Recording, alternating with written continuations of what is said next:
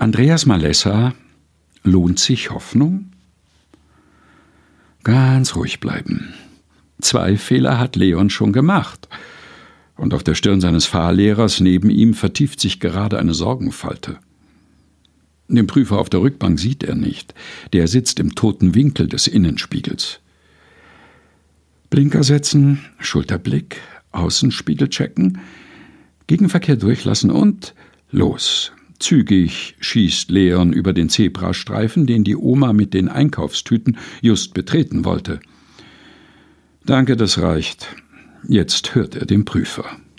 Durchgefallen.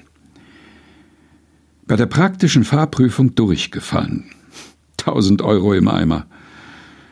Dann war ja alles umsonst, jammert Leon. Nee, umsonst nicht, aber vergeblich, brummt der Fahrlehrer. Zu Hause und in seiner Clique ließ sich die Pleite nicht verheimlichen.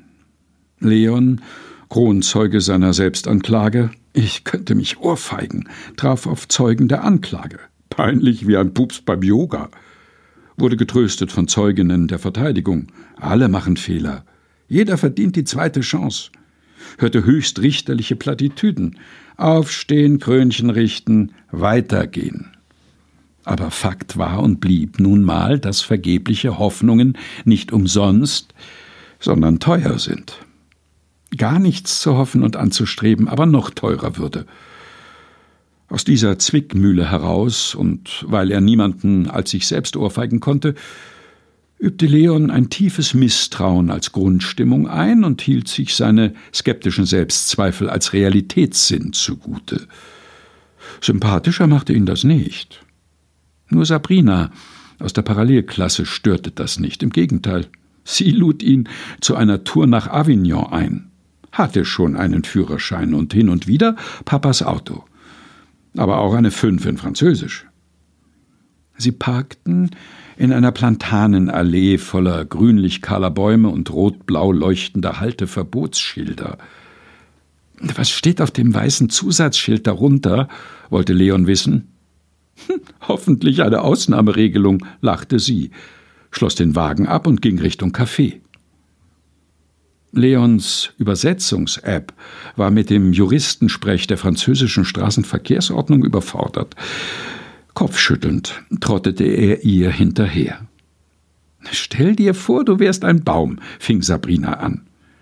Was würdest du für die Zukunft erwarten? Leon zuckte mit den Schultern. Im November ist noch nicht zu sehen. Sie rezitierte mit erhobener Stimme offenbar eine Songzeile. Dass im Frühjahr hier die Bäume blühen. Dass nach Schnee und Eis der Weizen sprießt. Wer nicht glaubt, wer nicht hoffen kann, ist kein Realist. Als sie zum Auto zurückkamen, klemmte kein Knöllchen unterm Scheibenwischer. Andreas Malessa lohnt sich Hoffnung? Gelesen von Helga Heinold. Aus Fasten und Zuversicht. Herausgegeben von Susanne Breit-Kessler in der Edition Chrismon.